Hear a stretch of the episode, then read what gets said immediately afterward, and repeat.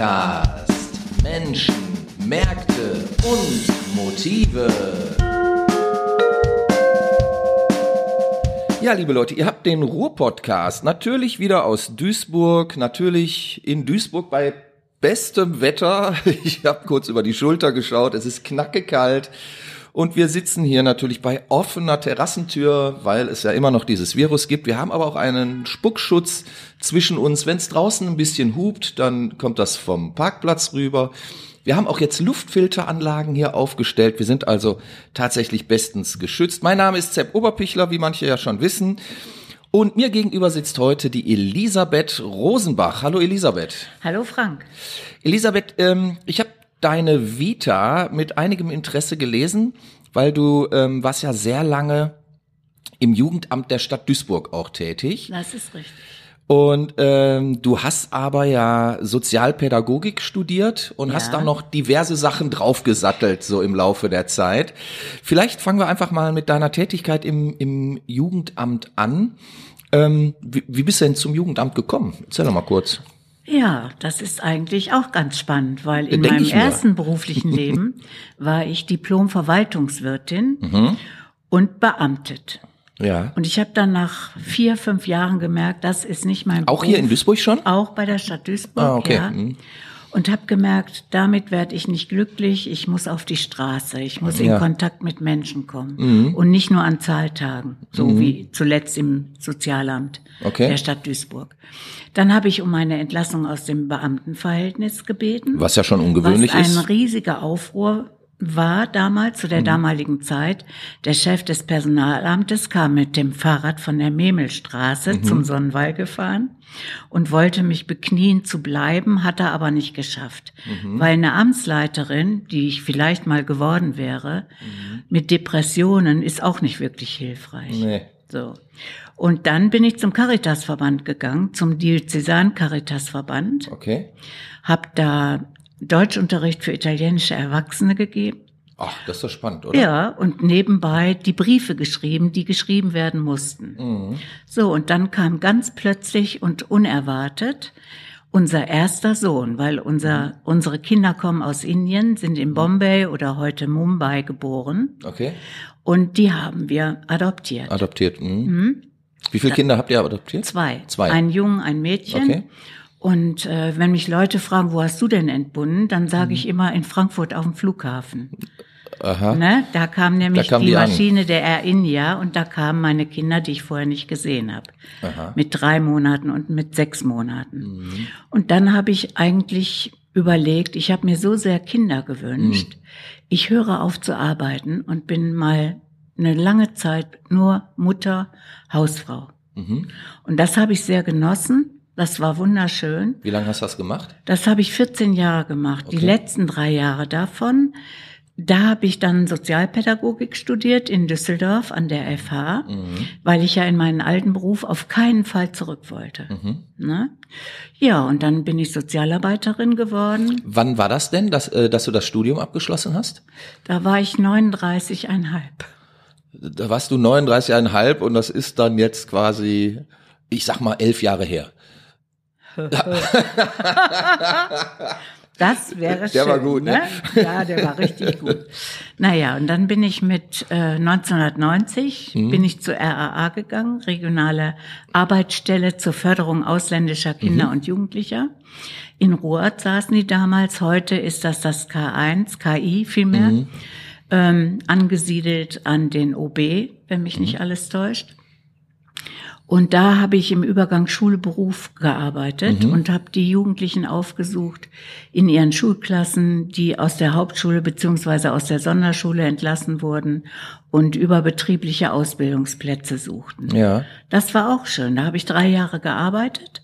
Und dann kam die Bewerbung, die äh, Fachberaterin für die Kinder- und Jugendzentren zu werden, die städtischen. Ah, okay. Duisburg hat 17, da bin ich heute noch ganz stolz drauf, äh, dass die Stadt Immer das noch geschafft 17? hat. Bitte? Sind das immer noch 17? Immer noch 17. Weil ich weiß, eine, eine Nee, Zeit eins lang. haben sie abgegeben jetzt an die katholische Kirche in Rheinhausen, Haus der Jugend. Ja, aber in Großen Baum zum Beispiel, da am Walkmüller, das ist doch auch schon ewig kein Jugendheim mehr, ne? Doch. Das ist jetzt Rotdornstraße. Die, Ah, da das zusammengelegt Jugendzentrum worden, quasi. ist umgezogen in äh, den großen Komplex, in dem auch der Saal vom Kinderdorf Rotdornstraße war. Ja. Das Kinderdorf musste sich trennen von diesem Gebäude. Ah, okay. Und da ist das Jugendzentrum Waldmüller reingezogen. Ne? Und kurz danach, also 93, bin ich dann zum Jugendamt gekommen und habe mit den Jugendzentren gearbeitet. Das war toll. Ich bin eine Interkulti-Frau. Ich habe schon ehrenamtlich mit 22 Jahren in Hofeld gearbeitet, die ersten Familien aufgesucht, die aus der Türkei kamen oder aus Portugal und habe gefragt, was braucht ihr für eure Kinder hier in Hofeld? Mhm. Aber ich sag mal, für multikulturelle Arbeit bist du ja hier in Duisburg genau richtig, oder? Das ist meine Stadt. ich Sehr gut. liebe das. Ich liebe Ja. das. Ich gehe. Mhm. heute noch manchmal in Hofeld einkaufen, je nachdem. Ne? Erkennt man dich da noch? Einige erkennen mich noch. Ja. Vor allen Dingen die aus der internationalen äh, Initiative Immendal, Ja, weil ich damals ja, mit mhm. in den Gründungsphasen war. Ne? Ich habe, als ich, ich bin ein Rama-Mädchen sozusagen. Also vom Land quasi. Ja, vom Land. Da könnte ich auch noch ganz schöne Geschichten erzählen. Glaub von meinem sofort. Opa und meiner Kutsche, ne? Ja, bitte. Ja, aber jetzt nicht. naja, auf jeden Fall bin ich nach Hofeld gezogen, weil mein Mann da Organist wurde. Ah, okay. Mhm. Und ich konnte nicht ertragen, was ich sah, wie es den Kindern da ging. Und dann haben wir, der Kaplan der Gemeinde, viele türkische Lehrer, äh, Nonnen vom Gralzentrum, wir haben dann angefangen, da zu arbeiten. Ja, Und da habe ich eigentlich gelernt, was soziale Arbeit ist. ja. An der Uni habe ich die Theorie mitgekriegt. Okay. So, und dann hast du äh, mehrere Jahre ähm, in der Verwaltung gearbeitet, ab 93 oder sowas? Nee, nee, ich war ja, gut, ich habe auf der Kö gesessen im zentralen Jugendamt Ja. hier in Duisburg, aber ich war ja die Vorgesetzte, wenn ich das jetzt mal so äh, benennen möchte, Mhm. dann war ich für meine Leute in den Jugendzentren da. Und ich Ah, habe okay. auch geguckt, was die machen. Und ich habe auch einiges umgestellt. Ich habe zum Beispiel interkulturelle Pädagogik Mhm. Äh, in die Einrichtung gebracht, noch mal ganz anders als denen das vorher bekannt war. Mhm. Ja, oder wir haben angefangen Projektarbeit zu initiieren Ja. zum Thema ähm, Antirassismus. Äh, Ich habe Zeitzeugencafés äh, dort installiert in allen Häusern. Weiß ich nicht, wenn irgendwo äh, große Unruhen oder Morde geschahen, damals Hutus, Tutsis, Ja. dann gab es Diskussionen etc. pp. Also das war ein ganz lebendiges Miteinander. Mhm. Und irgendwann wünschten sich die Jugendzentren von mir, wir möchten mal ein großes Fest zusammen machen. Okay. Boah, habe ich gesagt, super, haben wir auch gemacht. Unser erstes in, im Park im Süden, äh, Bieger Park, Biegerpark. Äh, da in- waren wir in- zuerst. Und irgendwann meinte Huckingen. dann die Frau Zieling, jetzt soll die Rosenbach die Weltkindertage übernehmen. Mhm. Das habe ich dann gemacht und bin erstmal durch verschiedene Stadtbezirke gereist mit meinem gesamten Equipment, was das Jugendamt so zur Verfügung hat, Spielen, Menschen, Menschen von anderen Trägern, die auch sagten, wir machen mit beim Weltkindertag. Und dann bin ich 2000 zum Innenhafen gezogen. Das war meine erste große neue Herausforderung als Managerin des Weltkindertages. Und ähm, Da ist doch dann auch immer das große Fest gewesen jetzt, ne? das ist Die- immer die noch, letzten- falls Mhm. Corona irgendwann mal Das uns mal wieder wieder, zulässt, das machen lässt. genau. Mhm. Das machen jetzt meine Nachfolger. Ja. Aber das war so mein Baby. Okay. Und ähm, in den Jugendzentren habe ich schon überlegt, wie kann man interkulturell mit den Jugendlichen, die die Häuser besuchen, Mhm. mit Konflikten umgehen, ohne dass man sich ein paar auf die Nase hauen muss. Mhm. Und da habe ich die Mediation gefunden. Als ich damals Herrn Bildau, ne, Ja. unseren Beigeordneten, der leider schon verstorben ist, sagte, ich möchte gerne in den Jugendzentren Mediation ähm, installieren. Da sagt er, warum wollen Sie jetzt mit den Jugendlichen meditieren, Frau Rosenbach? Nee, ich sag, mediieren. Also das war damals noch ganz frisch und neu. Und äh, daraus ist eine lebenslange, im Jugendamt le lebenslange Aufgabe für mich geblieben.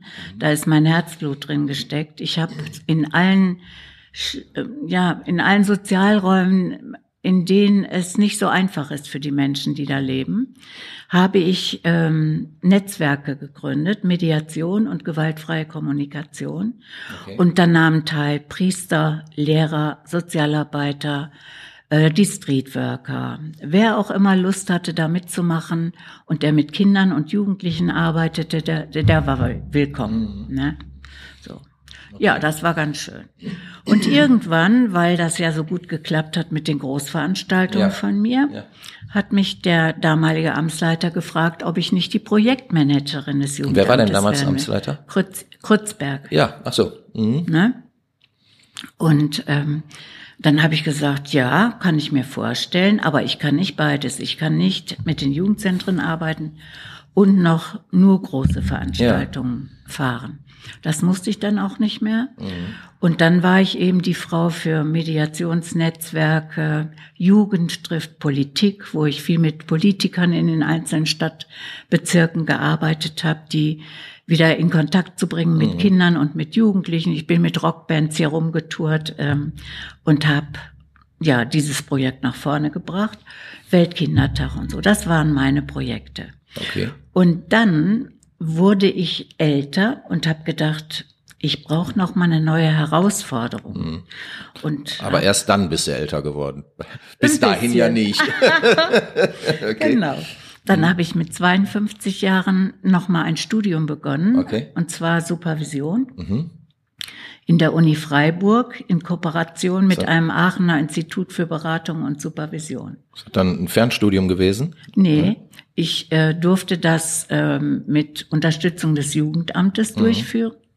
Und ähm, ich bin dann so alle fünf Wochen eine Woche in ein ähm, ah, okay. mhm. Haus nach Aachen. Mhm die Professoren der Uni Freiburg kamen dann nach Aachen und wir wurden dann quasi mit 22 Menschen eine Woche kaserniert mhm. und jede Woche endete mit einem mit einer mündlichen Prüfung oder einer schriftlichen Arbeit. Mhm. Das war ziemlich anstrengend. Ja, das glaube ich sofort. Und wie lang ging das?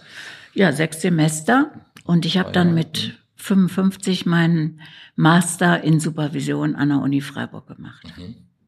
Ja, und dann muss ich noch zugeben, das ist ziemlich viel, ne? Mhm. Aber so bin ich eben. Ich bin ein sehr neugieriger Mensch. Dann habe ich zwischendurch auch noch vier Jahre psychotherapeutische Ausbildung gemacht. Mhm und äh, seit 15 Jahren auch eine eigene Praxis für Psychotherapie. Also ja. ich bin auch Heilpraktikerin für Psychotherapie geworden. Genau, also aber nicht Diplompsychologin, sondern Nein, Heilpraktikerin. Heilpraktikerin. Mhm. Okay. So, und dann, das fand ich ja alles sehr spannend. So, und dann kam aber noch mal was Neues und das das geht ja in einen etwas anderen Bereich. Also bis dahin warst du ja sehr down to earth, ne? Also hast auf der Straße hast mit Menschen immer gearbeitet. So, und jetzt hast du aber quasi ja auch seit einiger Zeit schon ein, ein neues Betätigungsfeld und das heißt Schamanismus. Ja, das stimmt. So, das musst du uns jetzt mal erklären. Was macht denn die Schamanin oder der Schamane? Ja, der Schamane oder die Schamanin, äh, die schaut auf die Menschen, die geht in Trance. Also mhm. ich spreche einfach mal von mir. Ich gehe in Trance über die Trommel. Ich nehme mhm. also keine irgendwelchen Ayahuasca oder äh, bewusstseinsfördernden äh, Tränke zu mhm. mir, sondern ich trommle. Sondern Pilze und Tabletten. Ja, nein. das, äh, nee, gar nicht. Ich mache das mit meiner Trommel. Mhm. Ich schlage ein, sehr schnell die Trommel, immer gleich. Mhm. Und mittlerweile bin ich so geübt, zwei Minuten bin ich in Trance. Ah, das heißt, du trommelst dich selber in Trance? Ja weil okay. ich bestimmte Dinge bei anderen Menschen nur sehen kann, wenn ich hm. in Trance bin. Wie funktioniert das? das? Wie muss ich mir das denn aus. überhaupt vorstellen? Also das heißt, das, das ist ja dann auch eine eins zu eins Situation oder gibt es sowas auch in Gruppensituationen? Das gibt es auch in Gruppen, mhm. je nachdem, was ich anbiete. Also ein Schamane, der bereist in der Regel drei Welten. Mhm. Die untere Welt ist nicht vergleichbar mit der christlichen Hölle, mhm. sondern ist die untere Welt der nicht alltäglichen Wirklichkeit. Weil zwischen dem, was wir erleben und was wir für Realität halten, was für uns im Leben ja auch die Realität darstellt, ja. gibt es noch eine andere Realität. Da halten sich, ich sag mal, für die Christen die Engel auf. Die gibt's ja auch im Islam. Ja. Also das sind die Wesenheiten, die man nicht sieht, aber von denen jeder irgendwie eine Ahnung hat, da ist noch was. Aber ich weiß nicht genau was. Ne? Andere Leute würden es als Elfen beschreiben oder so. Vielleicht auch Elfen. Andere sagen, das ist Allah. Wir, wir Christen sagen, das ist Gott, das ist Jesus, das ist die Mutter Maria. Äh, die Hindus würden sagen, das ist Shiva, Vishnu, etc. pp. Also es gibt viele Religionen, aber für mich führen die alle und münden die alle in einen Schöpfergeist. Und wenn jetzt Menschen zu mir kommen, bestehe ich nicht darauf, dass es Christen sind. Für mich ist egal, welches Glaubensmuster die Menschen mitbringen. Wichtig ist für mich, wenn ich die zum Beispiel ausbilde, dass es ein Wissen gibt für diese Menschen. Es gibt so etwas wie einen Schöpfergeist, eine Quelle. Von Also mit dem Wort wir. Quelle kann ich eine Menge anfangen. Also Ja. und auch meinetwegen mit dem Wort Schöpfergeist. Also Ja. ist so sowas wie dann ja sowas wie ein Ursprung Absolut. oder auch eine eine übergeordnete Intelligenz, wenn man es vielleicht mal Ja. so sieht. Ja. Mhm.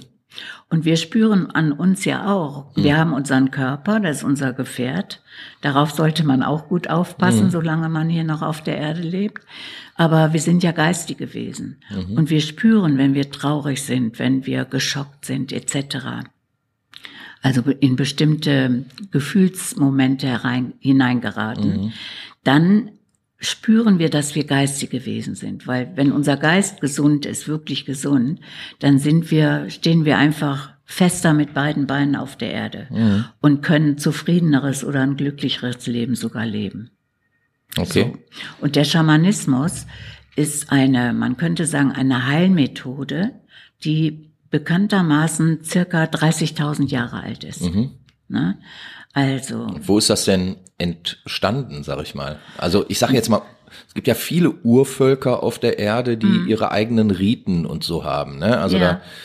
da, äh, da muss man ja jetzt gar nicht an, an Indianer in Nordamerika denken. Ne? Es gibt ja auch auf Maori irgendwelche Rituale.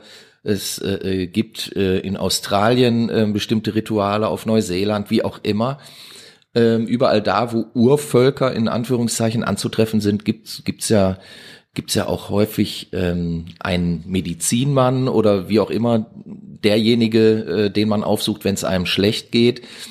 Muss ich mir äh, Schamanismus so vorstellen wie eine ursprüngliche Form, sage ich mal, des Mediziners? Oder äh, geht es eigentlich gar nicht so sehr um körperliche Gesundheit, sondern mehr um ins reine Kommen mit der Geisteswelt?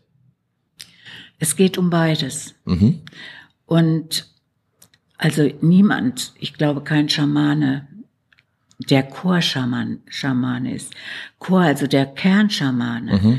Das sind die Schamanen, die, du hast ja gefragt, wann fing das Ja. mal an oder so. Das kann man eigentlich gar nicht sagen.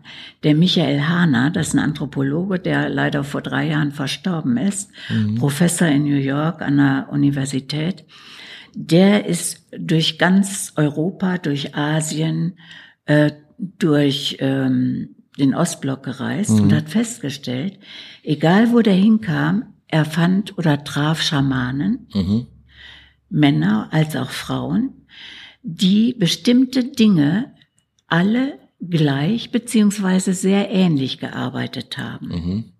Also, das ist ein Wissen. Wir sind ja eingebettet in ein morphologisches Feld, in dem das Wissen weitergetragen wird. Die heutigen Wissenschaftler zum Beispiel, die wundern sich ja, wenn ein Affe auf Sumatra lernt, äh, ich sag mal, mit Messer und Gabel zu essen. Ne? Das ist jetzt nur ein Beispiel. Dann ein paar Monate später können das die Affen auf einem anderen Kontinent auch. Wie kommen die an das Wissen? Wie findet der Transfer statt, das Wissen? So, und der Michael Hahn hat eben festgestellt, es gibt einen, das hat er hinterher betitelt als Kernschamanismus. Das sind die drei, die drei Reisen, die ein Kernschamane macht. Es gibt natürlich noch viel mehr, aber ich bleibe mal dabei. Das Reisen in die untere Welt der nicht alltäglichen Wirklichkeit. Der reist in die untere Welt. Da befinden sich die Krafttiere. Da befindet sich zum Beispiel ein Diagnoseplatz oder eine Diagnosehöhle, die nur der Schamane, der diese untere Welt hat, jeder hat eine untere Welt, der Schamane. Mhm. Ne? Ähm, und da arbeitet der Schamane, auch mit dem Klienten, der zu ihm kommt. Mhm. Dann gibt es die mittlere Welt, in die der Schamane reist, auch immer in Trance. Ähm, ich könnte zum Beispiel einen Mensch anrufen und sagen, mein Baum trägt keine Früchte. Mhm. Geh doch mal und guck da Rosenbach. Dann gehe ich in Trance und verbinde mich mit dem Hüter des Baumes und der sagt mir genau, was der Baum braucht, damit er wieder Früchte trägt. Hab ich schon ausprobiert. War erfolgreich. Und die Okay. dritte Welt, Mhm. das ist die Welt nach oben zu dem spirituellen, zu dem schamanischen Lehrer. Und da werden so ganz wichtige Dinge, für den Schamanen wichtige Dinge geklärt. Oder der, der Lehrer oder die Lehrerin wird um Hilfe gebeten bei dem, was der Schamane sieht, was dem Menschen fehlt. Ja. Jetzt leben wir in einer Welt, sag ich mal, die von kaufmännischen Interessen äh, ähm, gelenkt wird, die von wissenschaftlichen Erkenntnissen ja sicherlich auch getragen wird. Also es ist ja eine sehr rationalistische Welt, in der wir leben und natürlich eine materialistische Welt, klar. Wie passt denn der Schamanismus da rein? Oder passt der da eigentlich gar nicht rein? Ich finde, der, der passt super da rein.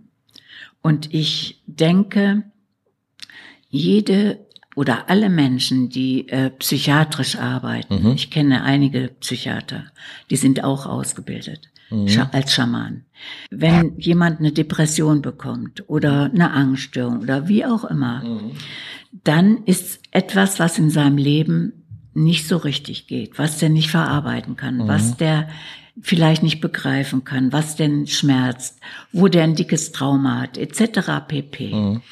Wenn ich jetzt als Therapeutin zum Beispiel, um mal so ein ganz klares Beispiel hier anzuführen, merke bei einem psychotherapeutischen Klienten, dass der bestimmte Sachen Angststörung hat oder sich in bestimmten Situationen nicht traut, sich zu behaupten, Mhm. dann sagt meine Intuition mir, da müsste ich mal schamanisch hingucken, weil damit kann ich tiefer gucken in das Seelenleben des Menschen. Okay, weil das wäre wäre auch eine Frage gewesen, ab wann entscheidest du denn, ich sag mal, Schamanismus einzusetzen oder äh, wie weit bist du noch Psychotherapeutin? Wenn wenn jetzt jemand zu dir kommt Ja. und irgendein Problem hat, also in der Regel ja ein ein seelisches Problem, sage ich mal. Ne? Ja. Weil wenn er ein körperliches hätte, wird er ja zum Arzt gehen. So ist das. So. Und ähm, der hat irgendeine Trauer, irgendeine Form der Depression, kommt mit irgendwas nicht klar, wie auch immer, und ähm, sucht Rat bei dir.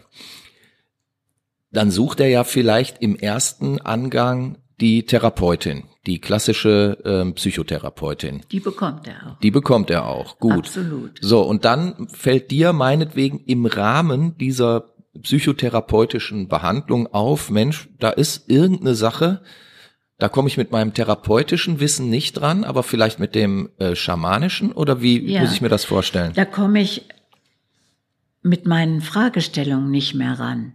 Mhm. Weil da Prozesse laufen, da laufen ja immer Prozesse, die uns selbst nicht immer bewusst sind. Klar. Ist ja logisch, ne? So. Und da habe ich ein feines Gespür für entwickelt und frag dann, sagen, ich weiß ich, nach dem sechsten Mal vielleicht, ähm, können Sie sich vorstellen, dass ich mal bei Ihnen schamanisch schauen darf?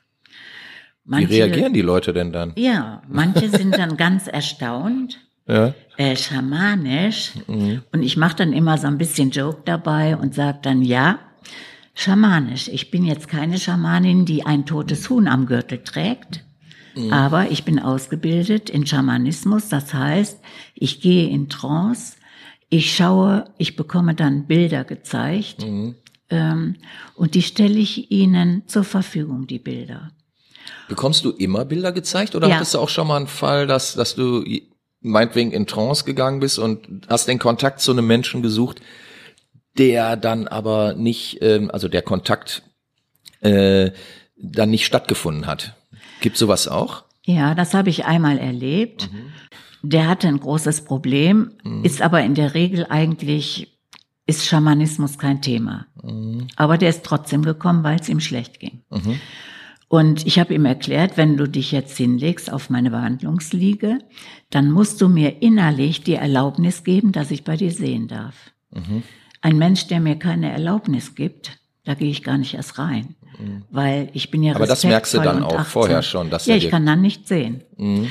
Und dann habe ich gesagt, wo bist du gerade? Mhm. Und dann sagt er, boah, ich bin jetzt gerade im Wald und sehe so ganz tolle Hirsche da stehen. Ich mhm. sag genau, super, aber ich kann nichts sehen. Ne? Mhm. Also wichtig ist dann, dass der Mensch, wenn der denkt oder so, das wie Wolken wegschiebt. Ähnlich wie in einer Meditation. Mhm. Ne? So. Und wenn der mir die Erlaubnis gibt zu sehen und ich bin in Trance, dann bekomme ich Bilder. Mhm.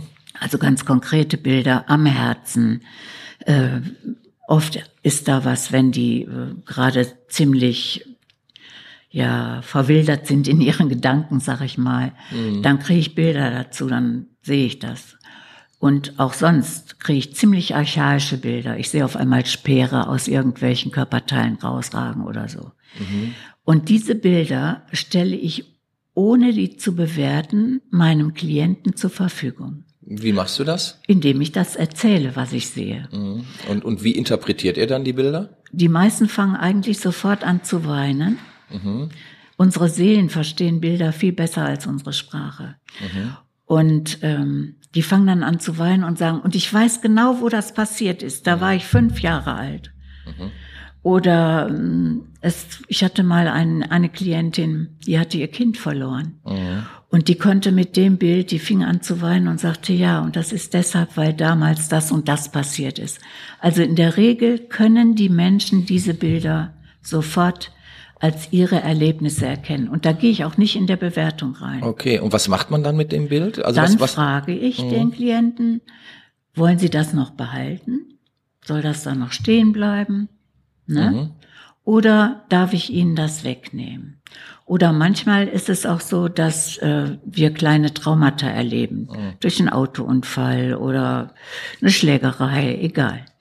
Und diese Seelenanteilchen, sagt der Schamane, die dann abhanden gekommen sind durch den Schock, mhm. äh, die zeigen sich mir manchmal. Und dann frage ich die, wer seid ihr? Und die nennen dann ihren Namen. Zum Beispiel, ich bin der Frieden oder ich bin die Selbstsicherheit oder wie auch immer. Mhm. Und ich frage, wann bist du abhanden gekommen? Und dann nennen die mir genau das Alter. Und das stelle ich wiederum den Klienten zur mhm. Verfügung. Mhm.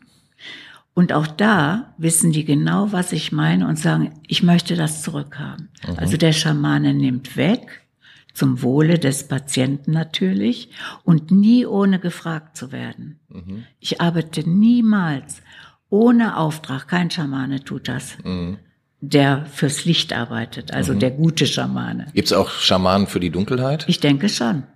Mhm. Es gibt, okay. wir leben in einer Dualität. Ja. Mir ist Gott sei Dank noch keiner begegnet, aber mhm. eigentlich kann das nicht anders sein. Ja, mhm. klar.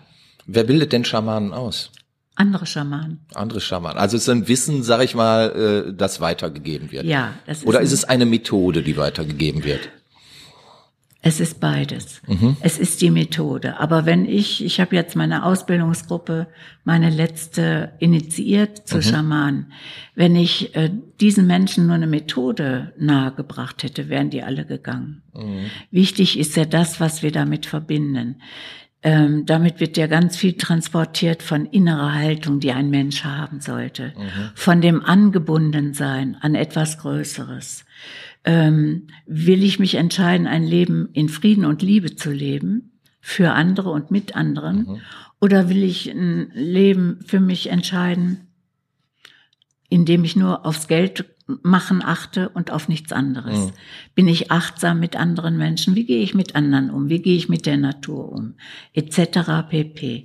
Und die Menschen, die dann in der Ausbildung sich befinden oder die eine Krafttierfindung bei mir machen, die also lernen, in die untere Welt zu reisen, das geht auch. Mhm. Ne? Ähm, die entdecken auf einmal ungeahnte Räume in sich selber, von denen die nie wussten, dass sie die besitzen. Und das sind die wichtigen Dinge, die dann passieren. Ja. Ne? Als ich meine Gruppe gefragt habe, was muss in der Ausbildung passieren, damit ihr am Ende sagen könnt, das war eine gute Ausbildung. Mhm. Da sagten drei, ich möchte berührt werden. Und ich lüge nicht, wenn ich Ihnen sage, es gab eigentlich kein einziges Seminar, in dem Menschen nicht Tränen geweint haben, weil sie berührt wurden, nämlich von sich selbst, mhm. von dem eigentlichen, von der eigentlichen Quelle, die wir auch alle in uns tragen. Mhm. Das klingt ja erstmal ähm, sehr sympathisch so. Ne? Ähm, auf der anderen Seite natürlich auch so ein bisschen spooky, ne? sage ich auch ganz ehrlich. Also, also als westlich geprägter Mensch ist es ja für uns fremd, so zu denken. Das muss man ja, ja mal ganz klar sehen. In unserer rationalen Welt äh, zählen halt messbare Ergebnisse und nicht ähm, spirituelle äh, ähm, Geschichten.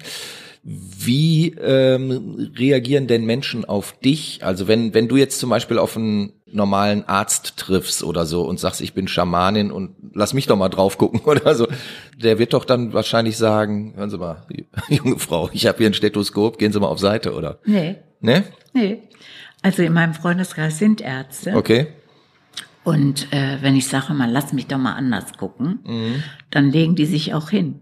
Okay. Aber da, die legen sich hin, weil die mich kennen. Ja, okay. Weil also man muss vertrauen. eine Vertrauensbasis haben. Ja, ohne mhm. Vertrauen geht das nicht. Vor 20 Jahren zum Beispiel, mhm. da habe ich genauso eine Haltung gehabt wie Sie. Mhm. Wie du. Entschuldige bitte. Ja, also, aber bitte hier. Oh, oh, oh. Sorry. Und da bin ich eingeladen worden von einer Freundin nach Altenberge, das ist im Münsterland. Okay. Die rief an und sagte ganz aufgeregt, hör mal, da kommen Schamanen aus Nepal hin. Ich bin so neugierig, hast nicht Lust? Ach, habe ich gedacht, nee. Ja, und weil meine Freundin wollte, bin ich mitgefahren. Und dann kamen wir da zu einem Psychiater, der die eingeladen hat. Eine schicksalhafte Fügung offensichtlich. Absolut, mhm. absolut. Und da bin ich dem ganz berühmten, berühmtesten, einer der berühmtesten Schamanen der Welt begegnet. Und zwar? Der hieß Muan Rai aus Nepal. Mhm. Und damals wusste ich ja gar nicht. Ich hatte keine Ahnung von ja. Schamanismus. Ich saß da in einem Bauernhaus mit 50 Leuten in einem Seminar auf dem Fußboden und dachte, oh Gott, den ganzen Tag auf dem Fußboden sitzen. Doof, ne? Ja, wäre für mich auch nichts, muss ich ganz so, ehrlich sagen. Und dann saßen da drei Schamanen, eine Frau und zwei. Einer mhm. davon war eben Moan Rai und trommelten. Mhm. Und ich merkte, etwas passierte mit meinem Herzschlag, der veränderte sich. Mhm. Und das wollte ich nicht.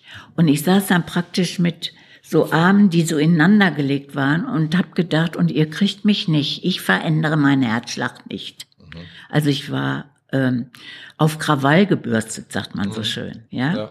ich habe gar nichts geglaubt. Ich war sehr misstrauisch. Und an irgendeinem Punkt wurde dann ein Ritual veranstaltet. Und das sollte im Hof des, äh, Hof, des Bauernhofes stattfinden. Mhm.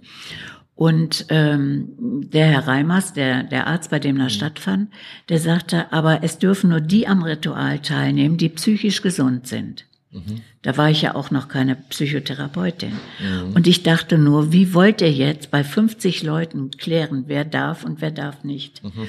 Und dann sagte der Herr Reimers ganz äh, locker, also äh, hier meine Freunde aus Nepal, die machen eine Pulsdiagnose und dann wissen wir, wer von euch mitmachen kann und wer nicht. Ich ging zu dieser Frau, die hieß Parvati, mhm. die nahm meinen Puls ab und sagte zu mir mit einem Übersetzer, mhm äh, da wurde Englisch gesprochen, ähm, du hast vor ein paar Wochen einen Baumgeist ähm, verletzt. Dieser Baum war dein Schutz und du hast den abgeschlagen. Mhm. Und ich fing an zu weinen, wirklich, weil ich hatte vor zwei Wochen vorher in meinem Vorgarten eine riesige Zeder fällen müssen, mhm. weil die Wurzeln drohten ins Haus zu gehen. Ja. Das war ganz schlimm für mich, weil ich Bäume liebe. Und ähm, und ich habe immer gedacht, als meine Kinder so groß wurden, mhm. auf dem Wickeltisch lagen, ich konnte immer diese Zeder sehen. Äh, und mein Kater Fiolito, der kam nie durch die Haustür in unsere Wohnung, sondern der kletterte über diese Zeder in unsere Fenster rein. Mhm. Dann hörten wir mal plömm und dann war der Kater da. Also ich hatte eine sehr große Beziehung zu dem Baum und ich dachte, woher weiß diese Frau, dass ich im Baumgeist verletzt habe? Mhm. Ne? Naja, gut. Aber ich durfte mitmachen. So, dann kam das Ritual und ich merkte durch die Trommelmusik draußen, ich kam in einen Zustand, der mir nicht bekannt war. Mhm. Dass das die Trance war, habe ich erst viel später begriffen. So. Und dann haben die heiliges Wasser hergestellt. Und ich kriegte aus, mein, aus so einer Kalabasse mit Wasser ein paar Tropfen in meine Hand. Und die Parvati zeigte mir, ich sollte das verreiben und mich damit waschen. Wie stellt man denn heiliges Wasser her? Indem man es segnet. Wie stellt die katholische Kirche heiliges Wasser dar? Indem man es segnet. Die Hindus machen das auch. Okay. Und ähm, auf jeden Fall. Und ich saß da sehr arrogant innen drin, in mir und dachte, ja klar, ne, mit drei Topfen Wasser wasche ich mich jetzt. Hab das aber gemacht, weil die blieb vor mir stehen und guckte genau, was ich da. ich wollte ja auch nicht unhöflich sein. Ja, okay, ja. So, und dann hab ich mich gewaschen und ich flog mit meinem gesamten Oberkörper auf den Rücken. Ich lag da wie ein Maikäfer und dachte, ich sitz am Atlantik und mich trifft gerade eine Welle. Und diese Parvati fing an zu lachen. Die hat gesehen, dass ich der nicht geglaubt habe.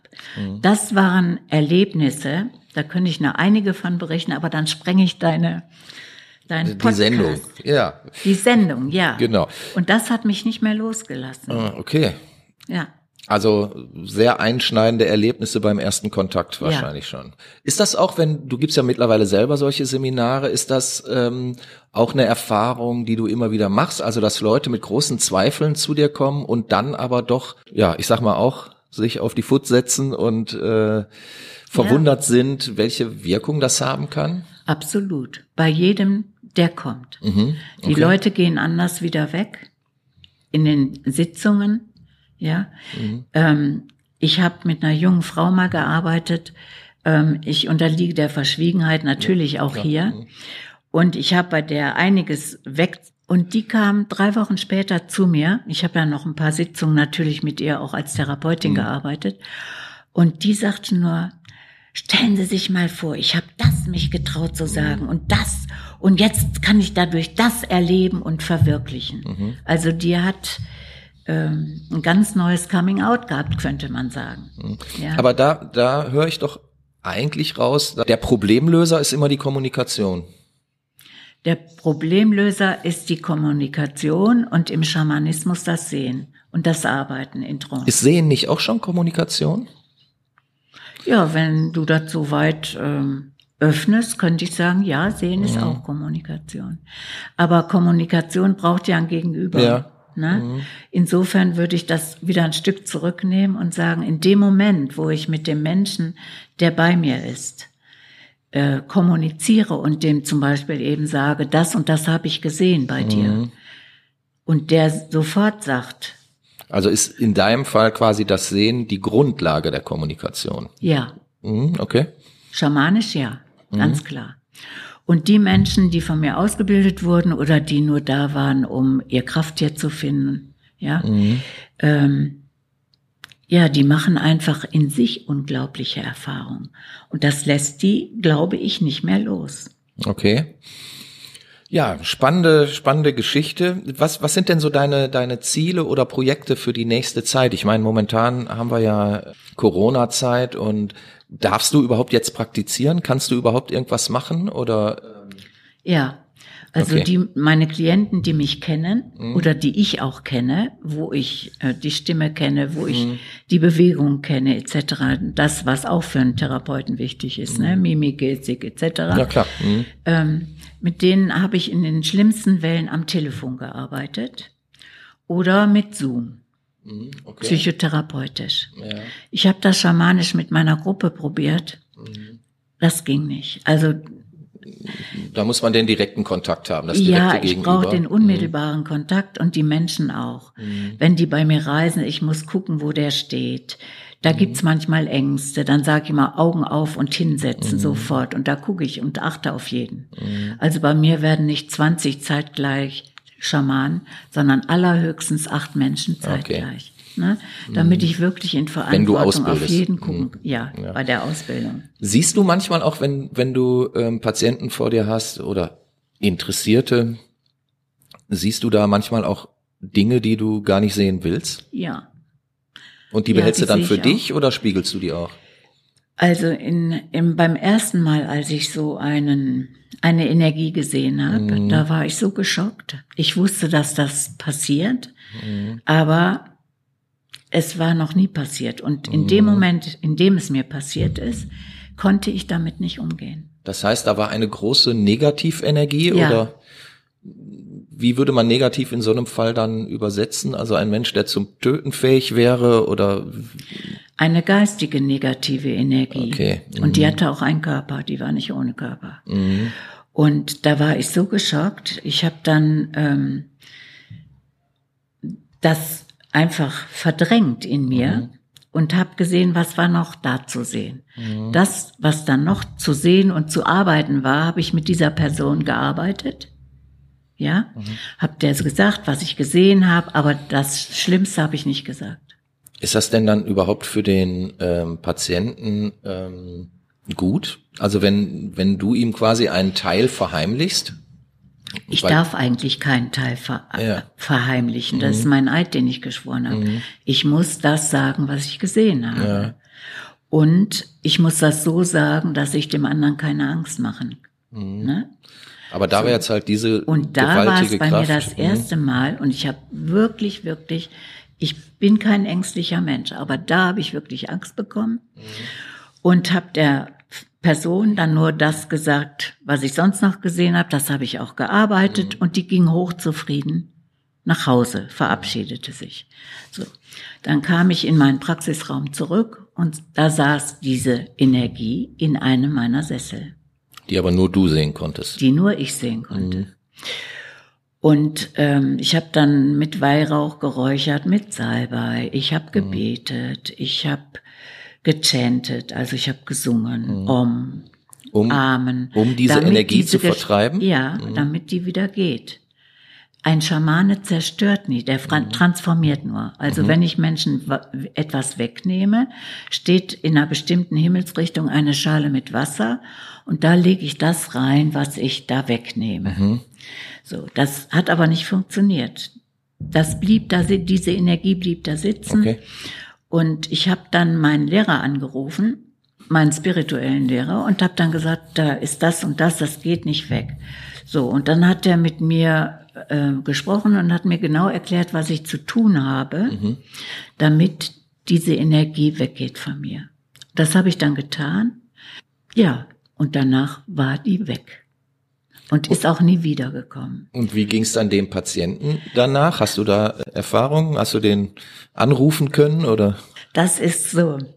Ja, das ist auch ein Wunder gewesen, weil der Mensch, der zu mir kam, ähm, der hat eine Schwester und diese Schwester, die kenne ich ganz gut.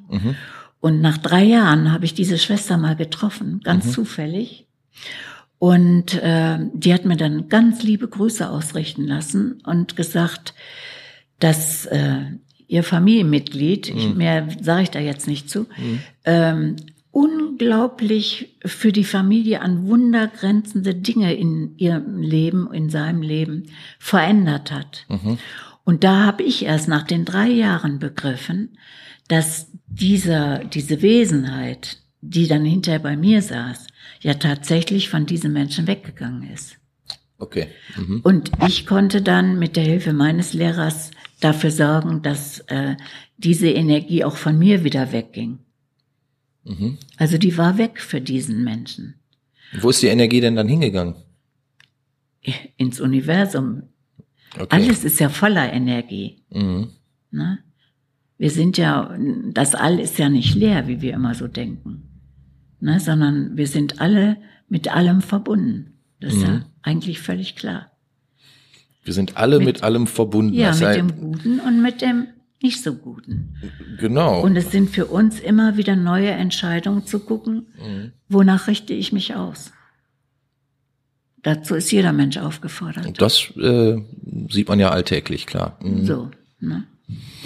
Aber ich finde, wir sind alle mit allem verbunden, ist eigentlich auch ein schönes Schlusswort für unseren Podcast, für unsere äh, heutige Sendung.